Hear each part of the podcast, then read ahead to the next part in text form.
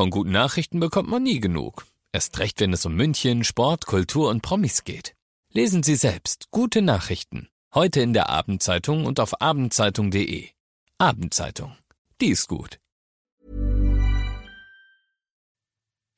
Du wirst dich jetzt gleich richtig alt fühlen, denn in diesem Sommer ist es 25 Jahre her, dass der erste Harry Potter Roman veröffentlicht wurde. Harry Potter und der Stein der Weisen. Der Rest ist Geschichte. Es ist wirklich unglaublich, was diese Harry Potter Romane ausgelöst haben. Und es gibt einen Mann, der in dieser Harry Potter Welt eine sehr, sehr wichtige Rolle spielt und mit dem sehr viele Menschen ins Bett gegangen sind. Denn er spricht die Hörbücher, die deutschen Hörbücher der Harry Potter Romane. Das ist Rufus Beck und so klingt das, wenn er über Harry Potter spricht. Hagrid starrte Harry mit wildem Blick an. Harry, du bist ein Zauberer. In der Hütte herrschte mit einem Mal Stille. Ich bin ein was? Ein Zauberer natürlich. Und ein verdammt guter noch dazu, würde ich sagen. Also zum 25-jährigen Jubiläum habe ich mit Rufus Beck gesprochen über diesen unglaublichen Erfolg, was für ihn den Erfolg von Harry Potter ausmacht. Er hat ja auch mit Joanne K. Rowling gesprochen und ähm, er erzählt mir noch ganz viele andere Sachen, auch zu den ganzen Figuren, die er spricht. Über 80 Stimmen hat er in diesen Hörbüchern gespielt und all das erzählt er mir jetzt. Viel Spaß beim Interview mit Rufus Beck. Alles gesehen. Emus heiße Tipps für Filme und Serien.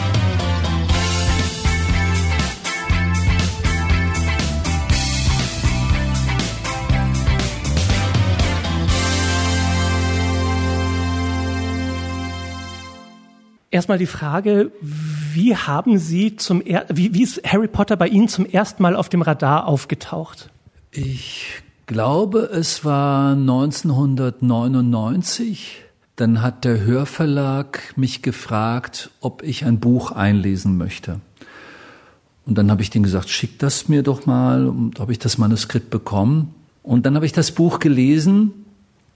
Und ich fand das so witzig wirklich witzig. Und das passiert nicht oft, dass man bei Literatur, und das ist ja anscheinend Kinderliteratur, und Kinderliteratur muss immer den Eltern gefallen, weil die Eltern lesen es ja eventuell den Kindern vor und wollen sich dabei nicht langweilen oder sie müssen es ja irgendwie empfohlen bekommen haben oder reingelesen haben. Und dann habe ich das zu Hause gelesen und fand das wirklich witzig, die Konfrontation der Menschen, der Muckel, mit der Zaubererwelt. Und die Idee, dass unter uns Zauberer sind und dass wir sie aber nicht wahrnehmen. Und wenn wir sie aus Versehen mal wahrnehmen, gibt es sofort eine Erinnerungslöschung vom äh, Ministerium für Zauberei.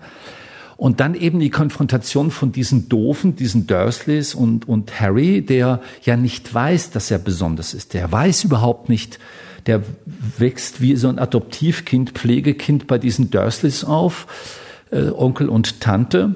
Und er weiß überhaupt nichts. Und damit fängt es an, dass Harry hat eine Einladung ins Internat.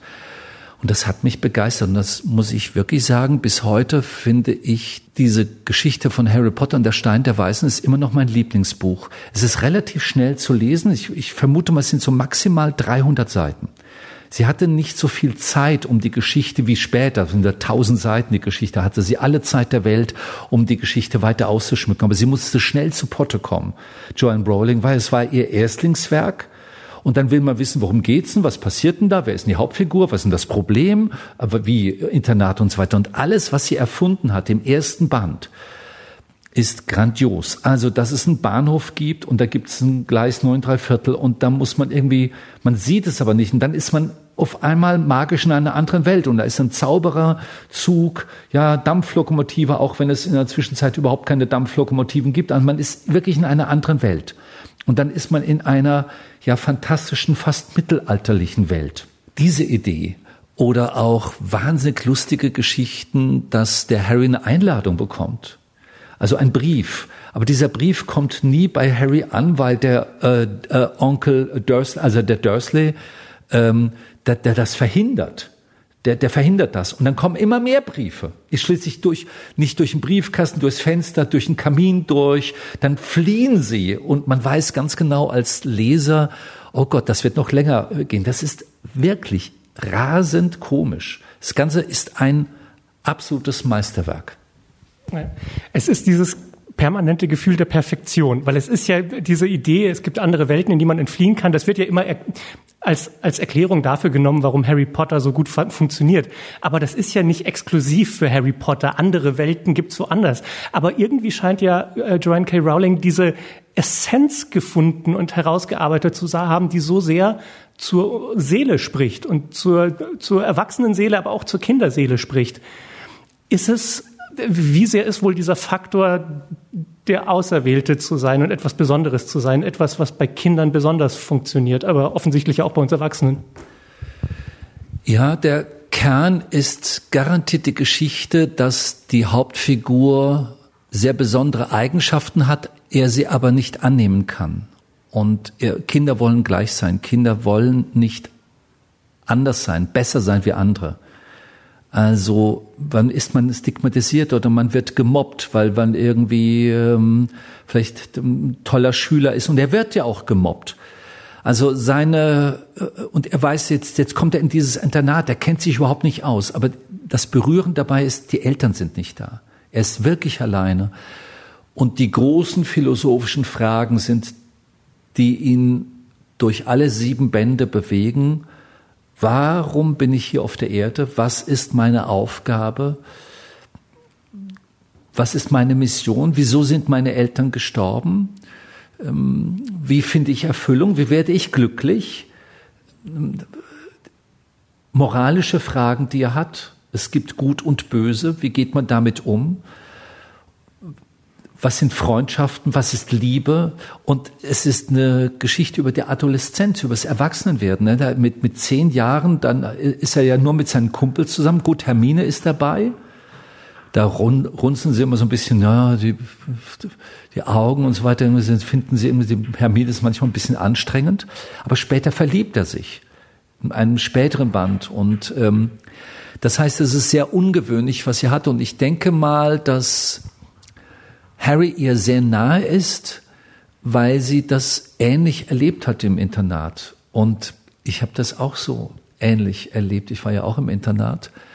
Und deswegen ist mir auch Harry sehr nahe. Wie ist das, ohne die Eltern groß zu werden? Also ähm, was bedeutet das? Wie setzt man sich in der Welt durch? Weil man, man muss sehr genau wissen, wer sind die Freunde, wer, sind, wer ist einem gut gesonnen, wem geht man besser aus dem Weg.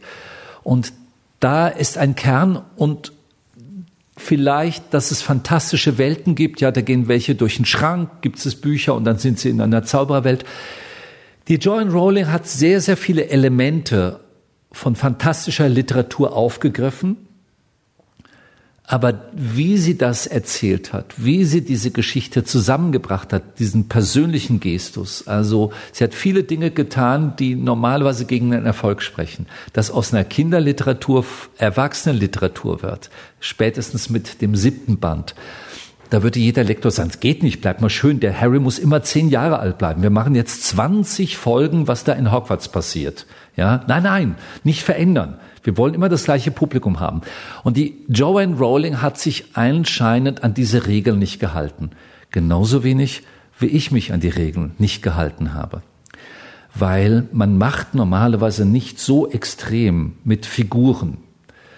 Aber aus meiner Sicht heraus war das absolut notwendig, weil das sind extreme Figuren. Ein Hagrid, drei Meter groß, ein Dobby, der total nervt, aber für den man auch ein gewisses Mitleid hat ein, ein Ron, der so, so mithalten will mit, mit Harry, Dumbledore, Snape, äh, irgendwie ein Fiesling, von dem man nicht vollkommen überrascht ist, dass er eigentlich auf der Seite von Harry ist. Aber erst im siebten Band, bis dahin denkt man, Gott, wo Snape auftaucht, da geschieht Unglück da geschieht Missgunst. Das wird nicht gut für Harry ausgehen, weil er ja Harry auch nicht gut behandelt. Also es gibt viele Figuren und für mich ist das Hörbuch Kino für die Ohren. Da muss man was erschaffen, dass man die wirklich, und damals gab es noch keinen Film, Ist erst viele Jahre später kam der erste Film raus, den ich bis heute habe ich keine Filme gesehen. Und da müssen sehr, sehr schnell müssen die Figuren klar werden. Und dass das ein Erfolg war, war ich davon am meisten überrascht, weil ich habe nur das getan, was ich für richtig hielt. Und wenn das dann den anderen auch gefällt, wovon man erstmal nicht ausgehen kann, weil ich mache nur mal das mein Ding, was mir, weil ich mir es vorstelle, dann ist das ein Wunder. Das ist dann auch eine fantastische Geschichte. Ein Wunder ist ja auch, wie Sie es schaffen, diese Figuren über die Bücher hinweg immer beizubehalten. Also hatten Sie ein riesiges Excel-Sheet, wo Sie sich Notizen gemacht haben, wie jeder spricht, oder sind diese Figuren fast Anteile von Ihnen selbst, die Sie dann heraufbeschwören, um sie so sehr zu treffen? Ähm, ich wusste ja nicht, dass diese Figuren später nochmal erscheinen werden. Ich wusste ja nicht, dass es noch sechs weitere Bände gibt. Das ist schon ein Wunder. Das ist schon fantastisch, dass ich nie was ändern musste. Das hätte ja schief gehen können, dass eine Figur wie Dobby Hauptfigur wird oder dann mit sprachlichen Eigenarten, dass eine Figur so im, im, im Hauptfokus ist und dass einem das dann zu viel wäre, wie Snape jetzt irgendwie. 400 Seiten Snape wäre wahrscheinlich ein bisschen zu viel, ja. Äh, der klingt ja ein bisschen wie aus Transsilvanien, ja, also so äh, Dracula-mäßig Snape. Ähm, später musste ich schon manch, äh, in, nochmal in Aufnahmen reinhören, nochmal ganz kurz, wie klingt nochmal diese kleine Nebenfigur? Die Hauptfiguren waren mir immer klar, die sich aber weiterentwickelt haben. Wir werden älter, unsere Stimme verändert sich, wir haben mehr erfahren, mehr vielleicht Weisheit, auch äh, Dinge äh, in unserem Leben passiert, die uns prägen und die natürlich Einfluss, Auswirkungen auf die Stimme haben ähm, Hagrid, die Stimme wurde tiefer, ähm, Dobby wurde vielleicht noch nerviger, Ron wurde ein bisschen noch flapsiger, ähm, die Dursleys noch dummer und döfer, Dumbledores Stimme vergeistigter.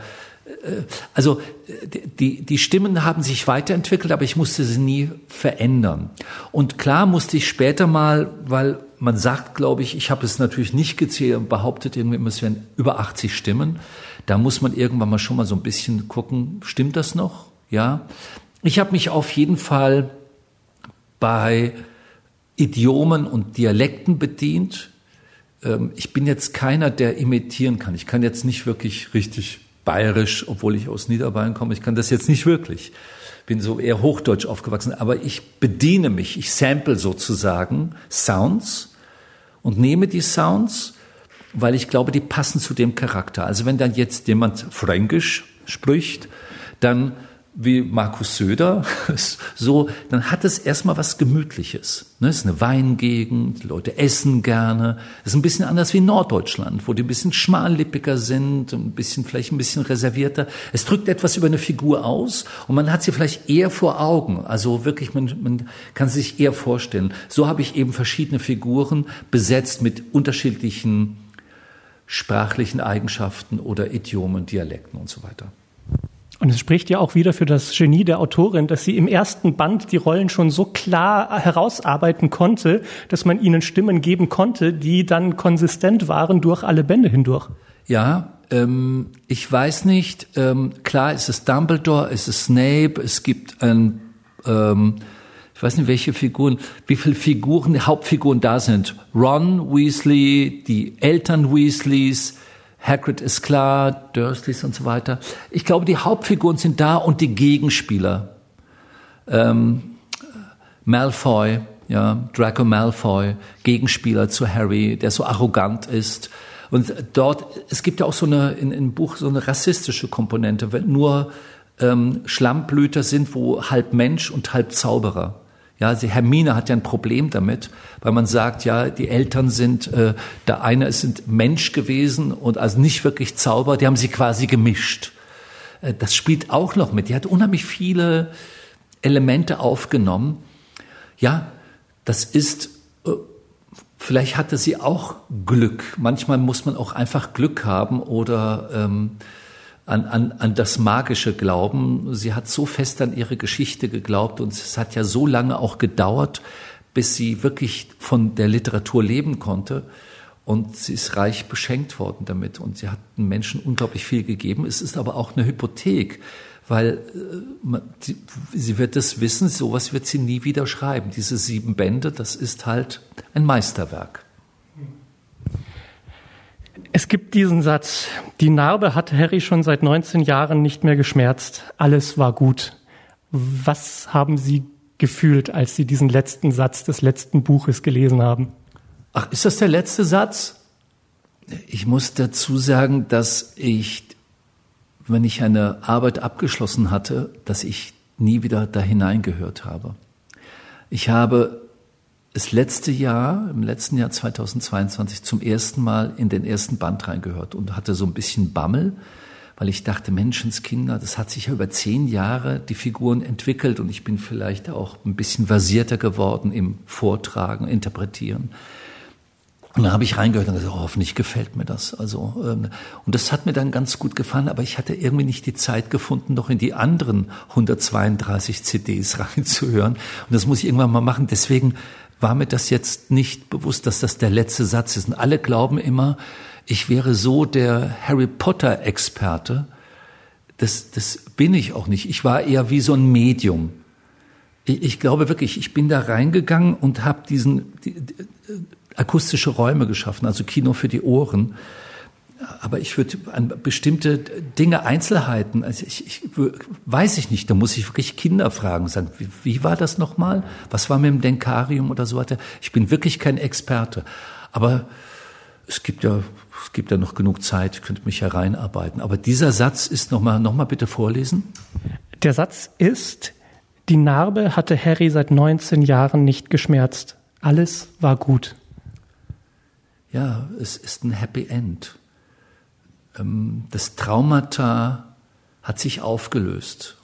Und wir alle haben ja kindliche Traumata. Wir haben etwas erlebt, ja. Also es gibt kein Kind, was nicht irgendwas vermisst hat oder hat vielleicht zu viel Aufmerksamkeit bekommen oder zu viel Liebe und zu wenig aufs Leben vorbereitet. Es gibt immer eine Delle in der seelischen Karosserie. Und da sagt er, alles ist gut. Es hat 19 Jahre gedauert und jetzt bin ich da. Natürlich wird das nicht lange dauern, wird die nächsten Probleme kommen, weil ähm, man, äh, wenn das nächste Buch kommt, es muss ja Probleme geben, es muss ja Abenteuer geben, ja, und das wird auch wieder bei Harry äh, der, äh, der Fall sein. Aber es ist ein sehr, sehr schöner Satz, an den ich mich überhaupt nicht erinnern konnte. Und was mir auch so gefallen hat, ich meine, die, die Narbe ist nicht auf magische Weise verschwunden, sondern sie ist geblieben, aber sie hat nicht mehr wehgetan. Und ich finde, das ist sehr viel Wahrheit über das Leben. Dass das, was man erfährt, immer bei einem bleibt. Man wird nicht alle seine Traumata aufarbeiten und dann glücklich wie eine Fee durchs Leben stampfen, sondern es bleibt und es macht einen zu dem, der man ist. Und das zeichnet ja Harry aus. Ja, ähm, Bert Hellinger, das ist ein, ein Therapeut, gewesen, systemische Familientherapie äh, ähm, oder Familienaufstellung kreiert hat, der gesagt, anerkennen, was ist, hieß ein Buch, ja. Also erstmal das anerkennen, das mal zu sehen. Jetzt fällt mir gerade ein, auch ich habe hier oben eine Narbe, ja. Äh, ich habe ein bisschen länger als 19 Jahre gebraucht, bis sie nicht mehr schmerzte. Ich hatte mir das auch so ähnlich wie Harry ganz, ganz, ganz, so als in ganz jungen Jahren mir eine enorme Narbe an der Stirn zugefügt ja, denke ich auch wieder Eigenart, haben wir auch eine Gemeinsamkeit, der Harry und ich. Ne? Ich habe nur ein bisschen länger gebraucht, bis sie nicht mehr schmerzte. Wenn Sie, äh, wie sehr als Sprecher haben Sie Sorgen über künstliche Intelligenz und dass möglicherweise Ihr Job bald obsolet sein könnte? Das ist äh, durchaus ein Problem, wenn wir uns anschauen, was in den letzten 20 Jahren passierte mit der Computertechnologie. Also in den 90ern habe ich, glaube ich, meinen ersten Computer gehabt, mein erstes Powerbook oder ähm, und was mit dem Internet passierte in den letzten Jahren und jetzt künstliche Intelligenz, das wird garantiert ein Problem sein und da wird man urheberrechtlich natürlich dagegen vorgehen müssen. Und da muss man sich natürlich überlegen, wem gibt man wirklich vielleicht seine Stimme. Ähm, der Streik momentan in Amerika mit den Schauspielern basiert genau darauf, dass die Extras, die Statisten, die kleinen Rollen sollen in den Verträgen unterzeichnen für dieses wenige Geld, was sie bekommen, dass eventuell alle Rechte abgegolten sind, auch wenn man aus ihnen jetzt über KI, künstliche Intelligenz, Figuren schafft, weil man sich von Massenszenen würde man eine Figur sagen, hier, wir haben dich einmal gefilmt, jetzt können wir dich vielleicht nochmal benutzen in anderen Filmen. Und damit ist das mit der Gage abgegolten. Das heißt, wer wird es wahrscheinlich irgendwann mal keine Statisten mehr geben, keine kleinen Rollen mehr geben, weil jemand seine Rechte abgegeben hat. Das ist ein Pakt mit dem Teufel. Ich habe den romantischen Gedanken, dass man immer noch äh, wahre Menschen vielleicht im Theater sehen will und nicht nur noch animiertes, ähm, voll animiertes. Im Kino wird das garantiert ein Problem sein, dass man vielleicht ähm, das sagt hier, ich, ich brauche das, äh, äh, ich mache einen Film, äh, du Brad Pitt äh, äh, hat jetzt keine Zeit und kann ja vielleicht vier Filme gleichzeitig machen, kriegt dafür viele, viele Millionen, aber was ist mit den weniger erfolgreichen, deren man, äh, die man eventuell benutzt in, im Bild oder auch im Ton. Das ist garantiert, kommt da auf uns etwas zu, dass man vielleicht künstliche Stimmen kreiert, die auf den Markt, vielleicht in der Werbung oder in einer Doku, heute hat man Voice-Over, und dann könnte natürlich sein, dass man sich eine Stimme aus verschiedenen Stimmen samplet. Da wird es, und dann müsste man ja quasi nachweisen, oh, das sind ja Anteile von meiner Stimme drin. Die haben ja meine Stimme benutzt, ohne meine, dass meine Rechte abgegolten werden oder meine Erlaubnis einzuziehen, ist garantiert ein Problem. Das wird ziemlich bald auf uns zukommen. Und eine letzte kurze Frage. Was geht Ihnen zu Joanne K. Rowling durch den Kopf?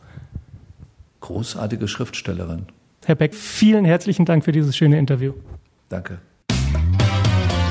Alles gesehen. Emus heiße Tipps für Filme und Serien. Jeden Freitag neu.